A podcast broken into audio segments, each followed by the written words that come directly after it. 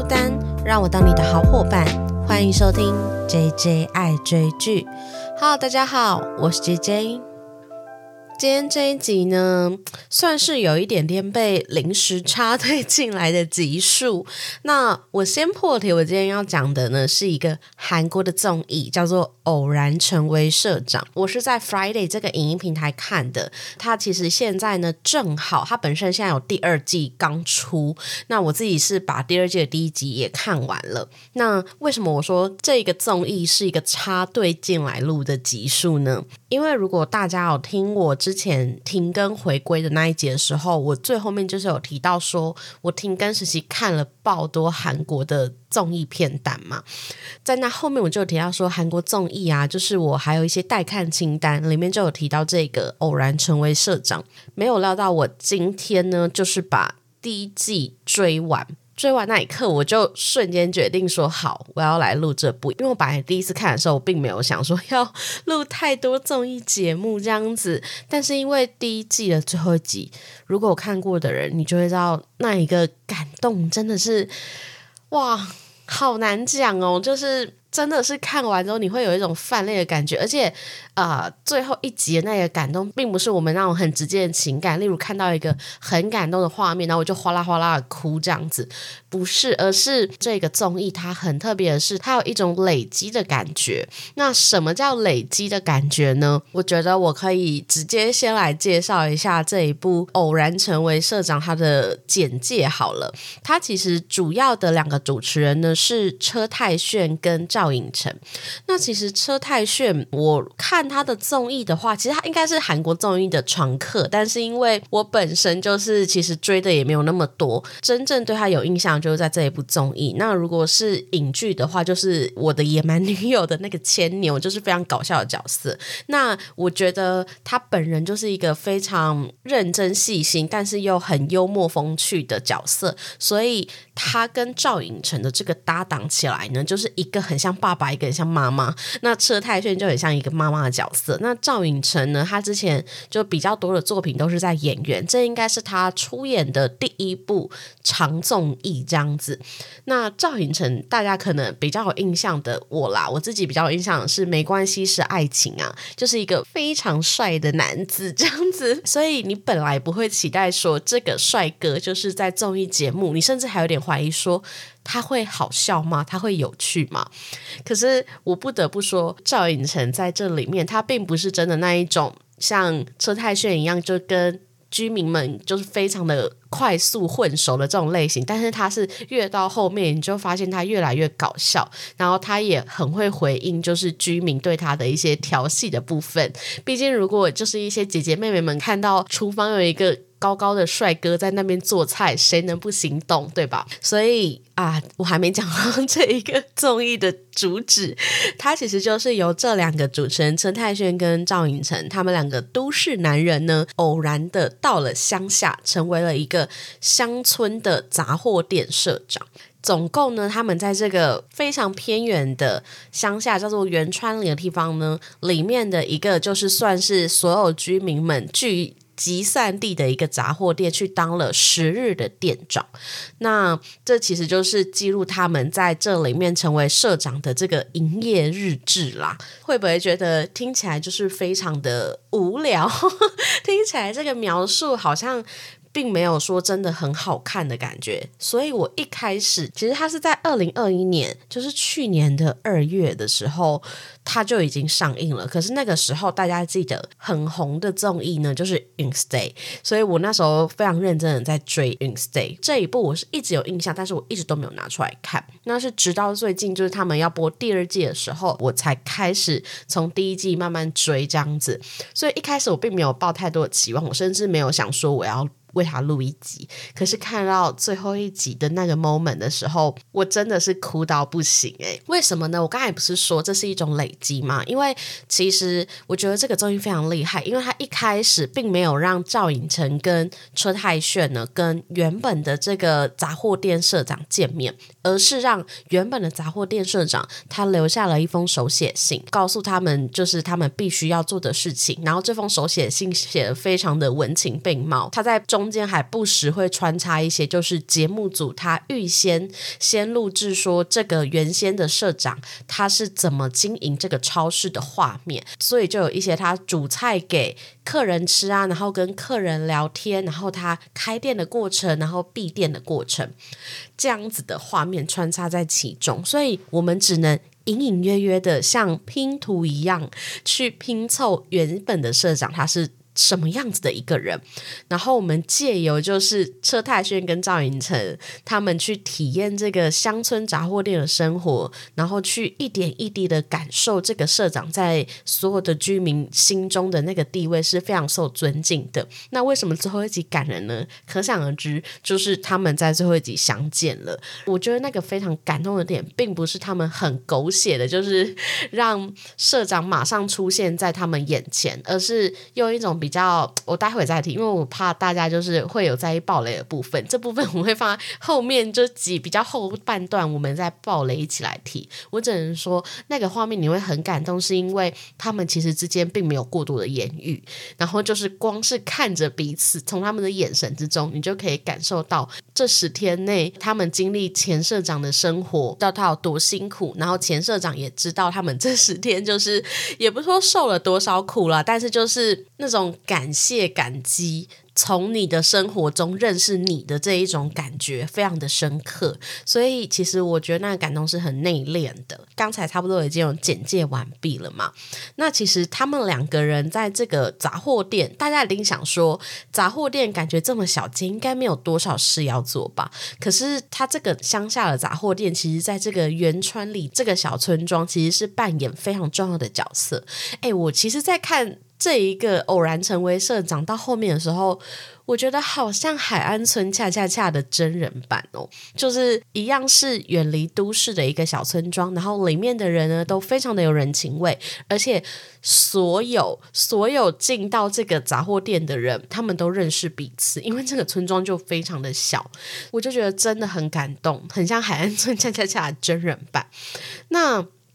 这一个杂货店呢，到底有多少事情要做？我真的觉得非常非常的杂跟细，可是，一切都起源于原社长，他是一个。多么体贴，就是村民的一个人。因为这个杂货店呢，他在他留下的手写信就有提到说，每一天呢，他大约七点，他就会开这个杂货店的大门。因为有很多的人呢，他们是早上要上班前呢，会来他这个杂货店买车票的。他这个杂货店是有在卖车票，就是公车的车票。然后，其实这是一个乡下嘛，所以如果你在外地工作的话，你都必须每一天去。搭这个公车客运去前往你要工作的地方，所以他为了要体恤乡下比较早需要上班的人，所以他七点就开始工作了。那除了告知这两个社长要在早上七点开门之外，我觉得非常感动的一点是，他在他那篇信中其实也有提到说，他每一天要开门的时候啊，早上他都会吃非常丰盛的早餐。那为什么要这么做呢？因为他认为社长保持好心情。才能给予顾客一个很好的服务。大家就想想，如果我现在肚子饿的话，看到客人一直来的话，我是不是脸就会很臭？所以他为了要让顾客体验到这是一个非常温暖的环境，所以他连他的生活作息其实都是照着顾客的需求去做制定的。那我觉得他很有趣的事情是，他也有提到说，每天的生意状况其实只要看。进来的第一位客人就知道了。如果第一位客人你的结账啊，还有购买销售的过程很顺利的话，那这一天的营业呢都会非常的顺遂。所以其实，在后续就这两个社长营业的途中呢，他们都会很注意第一天来的客人他是大概是什么样的状态。那除了这个社长，他是站在啊这些村民的需求去。制定自己的营业时间外呢，其实它还有附设一个小食堂。那这个小食堂在中午的时候就会提供餐点，那晚上的时候呢，就会被居民称为这个圆川 bar，就是大家就会来这边喝杯小酒，然后他也会煮一些晚餐跟下酒菜，请这些居民吃。所以其实这一个杂货店呢，它并不单单只是我们在家里附近看到的那一种只卖东西的杂货店，而是它同时兼具了很多样的功能。它是附近上班族们他们午休时间就想说要吃什么的时候，会来这边吃一下的这种小食堂。那到了晚上呢，就会是。居民联系感情的一个很重要的小酒馆的这种感觉，所以其实我觉得它与其说它是一个商店，它更像是小村庄里的大家的好朋友。那其实里面的社长也是这样子的角色。那我们的两个主持人，他们在这个杂货店里是扮演什么样的角色呢？刚才提到车太轩，他就非常像一个妈妈嘛，所以他呢主要都在负责，就是坐在柜台前面，然后跟路过的居民们，还有进来购物的居民们去 social。对，也没有 social 啦，我觉得他很真心，而且他好会跟小朋友聊天。因为如果大家知道车太炫的话，他的，因为我就看完这个节目之后，就对他有了。非常大的好奇心，因为他在里面十一集的节目里啊，他至少无意间提到他老婆有五六次以上吧。就是他在里面也很真情的流露说，他觉得他到现在还是觉得他老婆是真的很好笑的人。大家如果有看过车太炫的综艺节目或是演戏的话，都会觉得他本人已经够幽默了吧？能够被这么幽默的人说是一个好笑的人，到底有多好笑？对，真的好好奇哦，我真的很好奇。然后我就去搜搜。他跟他老婆的故事，然后发现天哪，超感动。他们好像高中时期呢就已经在一起了，但是后来他老婆就曾经有到国外留学，然后他也进了演艺圈，两个人似乎就是要渐行渐远了嘛。那中间也有过分手，可是因为他实在是太喜欢他老婆了，所以在他老婆留学期间也是一直写信给他。哦，他老婆是他的初恋女友。等他老婆就是回国之后，他们两个复合，然后就结婚，然后现在生了三个孩子。所以其实他。在这里面呢，就是非常能够同理很多居民们的那种爸爸妈妈的心境。那他听到有一些居民，他们因为没办法长期见到自己的孩子的时候，他会在旁边默默的落泪。然后他也非常会跟小孩玩，所以其实我觉得车太炫就是真的很像这个商店里妈妈的角色，就是非常会跟大家话家常，然后。很温暖、很搞笑、很幽默的角色。那另一个主持人呢？赵寅成啊，他就是在这边呢，是一个帅哥主厨嘛，因为他感觉起来应该是蛮会煮菜的。那刚才提到说，这个杂货店他其实也有提供午餐跟晚餐给大家享用，所以你就看到他一整天都站在那个厨房，时不时就是终于有比较悠闲的时候，就可以走出来跟正在吃东西的居民们聊聊天。对，所以其实我本人其实也在看完这部节目之后，就觉得真的有点被赵寅成 圈粉，而且我觉得他的幽默是一种很会撩女生呢。例如有一个妈妈在说她的手很小的时候，她就走过去拿她的手。跟那个妈妈碰在一起，然后跟他比手的大小，就说：“哎，你的手真的很小哎！”我想说：“天哪，真的不要对妈妈这样。光是我还没结婚的人，如果碰这种事，我都觉得哦天哪，真的真的帅哥，你先不要这样，我真的心脏暴击。这一集会不会一直听到我在很像发花痴这样？其实也没有啦，就是我觉得赵寅成在里面其实也是呃非常温暖的主厨。那这两个人呢？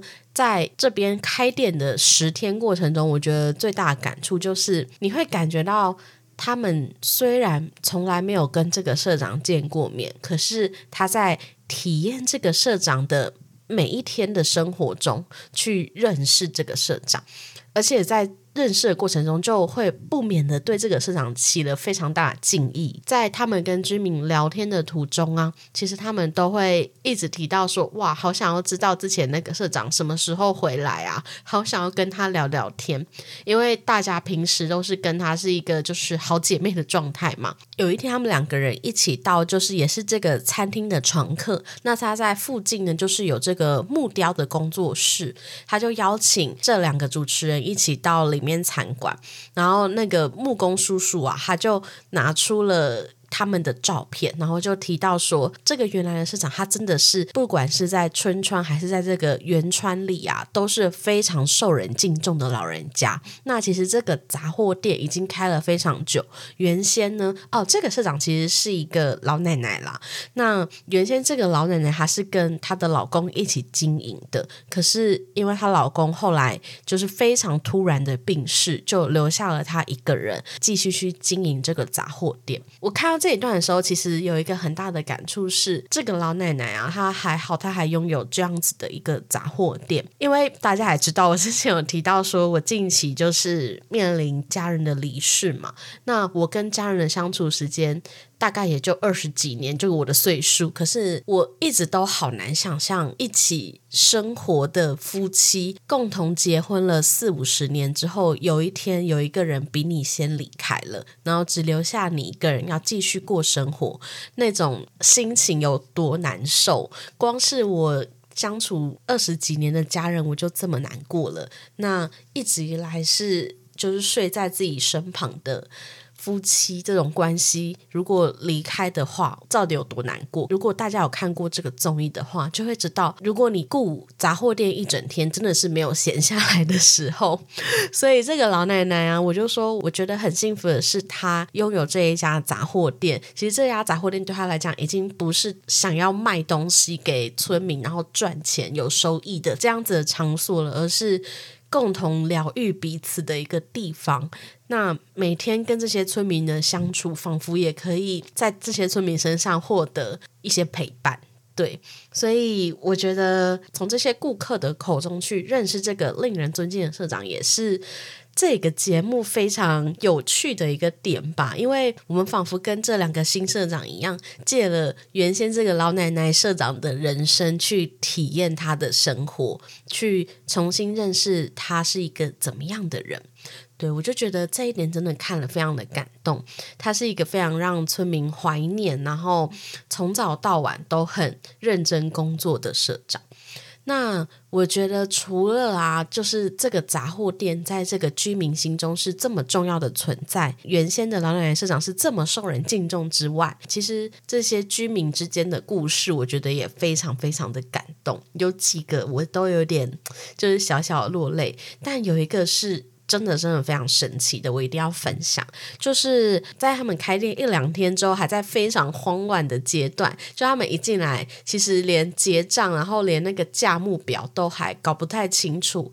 因为老奶奶她其实只留下她自己手写的纸板，写的也非常的乱。那有些商品，而且杂货店的商品就非常多，她也不一定每个都可以写到。所以在一开始这两个社长刚进来经营的时候，真的是手忙脚乱，甚至里面很。很多村民是他们自己知道价格，然后跟他说：“哎，这个一千五，这个两千，这样子 反客为主的 在帮他们经营这个杂货店。”但是啊，大概一两天的时候呢，就有一个很资深的顾客，他几乎是每一天都会到这个杂货店报道，甚至可以说是这边的副社长。有时候老奶奶有事，他还会让这个副社长顾店的这样子一个角色。但是在他每天来的过程之中呢，看起来他是一个非常开朗的人，而且他也跟这里的村民都很熟识嘛。那他还有一个儿子，但是到了最后倒数几天的时候呢，他带他的儿子一起来这边用餐，在用餐的过程中，他才吐露说，其实七年前他发生了一个非常严重的意外。这个意外让他整个失去记忆。这个是不是真的非常像电视剧会出现的情况？他真的就是完完整整的失去了。他过去曾经结过婚，曾经养过小孩，曾经生过孩子，然后过去是个什么样的人，他完完全全忘记了。但是还好，他以前养孩子的时候有留下那个育儿日记，靠着这些他以前的日记去重新输入之前的记忆，就就是她跟孩子的回忆，跟老公的回忆。所以我真心觉得这个故事真的非常非常的感人，跟。跟不可思议，因为如果大家有看这部综艺的话，它前半段真的感觉是一个很精明的一个呃中年女子，但是你没有想到的是，原来他的背后有过这么像电视剧的遭遇。那当时跟他一起来用餐的儿子，其实也有提到说，其实是在妈妈发生了这么严重的意外之后，他决定就是回来陪在妈妈身边。重新让妈妈在往后的记忆中都是好的。其实有时候我觉得疾病或是意外啊，它看起来本来是一件好像很不好的事，可是有谁有这种人生机会可以，你懂吗？就是有一点人生第二人生重新开始的感觉。所以我其实看到那一段的时候，甚至觉得有一点。羡慕嘛，就是 如果我们没有过去的记忆，或是过去的那一种枷锁跟限制的话，每一天其实都是新的一天。如果能够保持这样子的想法过生活，会不会其实能够过得更快乐？对，如果大家有看过这一集，你一定会感觉到那一个。妈妈的脸上其实是一直都非常乐观的，所以我觉得在居民身上的故事也是很有趣。那除此之外呢，其实在这个圆川里啊，也有一些居民呢，他们其实是因为出差而来到这里。什么叫出差而来到这里呢？嗯，就是有一些他们其实是那种建造马路工程的员工。那大家有想过，就是？平时我们在走的这些高速公路啊，连接城市跟乡村之间的这些交通管道，他们是怎么生成的吗？就是有一群非常辛苦的，必须长期居住在外地去建造交通道路的。员工，所以其实还蛮常出现在杂货店里的一群常客。他们是因为长期必须在原川里这边驻扎，去进行这个马路工程，而必须长期跟家人分离的一群居民。对，所以其实我觉得在看这部综艺有一个很棒的地方，是他把主角啊，其实不止放在这两个艺人身上，甚至还有一些打工当工读生来的明星艺人们，而是他把很多几乎一半的画面呢，都是。Focus 在居民身上，然后会去拍摄他们日常工作很辛苦的样貌，然后也会去放大说他们去讲述自己生命故事的部分。其实里面有穿插一个非常温馨的桥段，我真的觉得也蛮感动的。就是里面有一个小孩，他大概是国中国二吧，然后他就跟着他爸爸一起来这边用餐嘛。我刚才提到车太轩，他就是一个非常会顾孩子，还有三个孩子的爸爸，所以他对于小孩都非常的关。而且很会跟他们聊天，然后他就看到那个小孩的眼睛啊，好像有长针眼，而且甚至已经化脓，要稍微动一下手术的地步了。他就问他说：“哎，你怎么不去弄一下眼睛呢？”那他就说：“哦，因为爸爸工作都很忙，都没有办法带他去。”于是车太君就马上跟他说：“那你待会两点的时候来，我跟另一个叔叔赵寅成叔叔一起载你去春川的医院去做手术。”这个不能拖这样子，所以我就觉得哦，超感动。所以他们后来就真的带了那个孩子一起到镇上的医院去就医。可是从这一点，大家也有发现到说，城乡的这个资源真的差很多。为什么这个杂货店会是所有居民们的交易厅？就是因为乡下地方要卖东西的就只有这一家。那如果他们要看医生的话，就必须坐客运、坐公车去到远方。的城镇才有医院可以看，我就想说哇，如果半夜生病的话要怎么办？当然，他们有呃镇公所，他们镇公所都会有一些中医师啊，有一些医师驻扎，可是也都是上班时间啦。对，所以你就从这部综艺中，你就真的不止感受到居民们是很有生命故事，而且很有人情味的之外，其实。两位社长，还有甚至一起工作的这些攻读生、这些艺人，其实他们每一集都会有嘉宾来当攻读生。那我个人最喜欢的是朴宝英，我觉得朴宝英好可爱哟。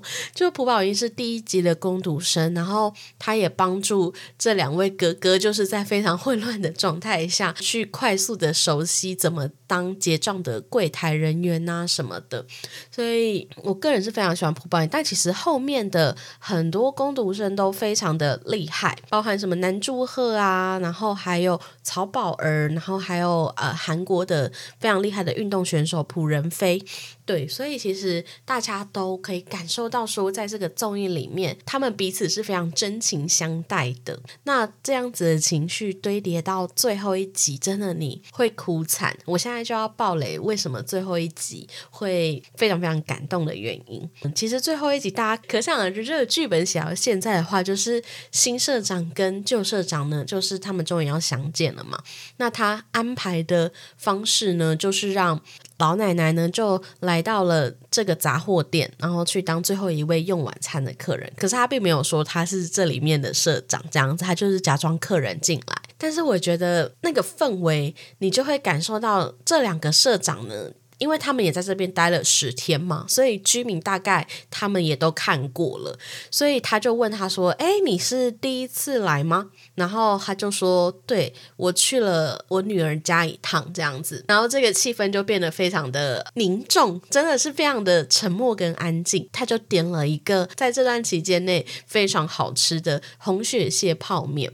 那赵寅成在边煮泡面的时候呢，老奶奶就说了一句。工作到这么晚，你一定很辛苦吧？那你们大概都几点起床呢？然后赵雨辰就回答到一半，他就说：“我们大概是七点开门，然后六点就……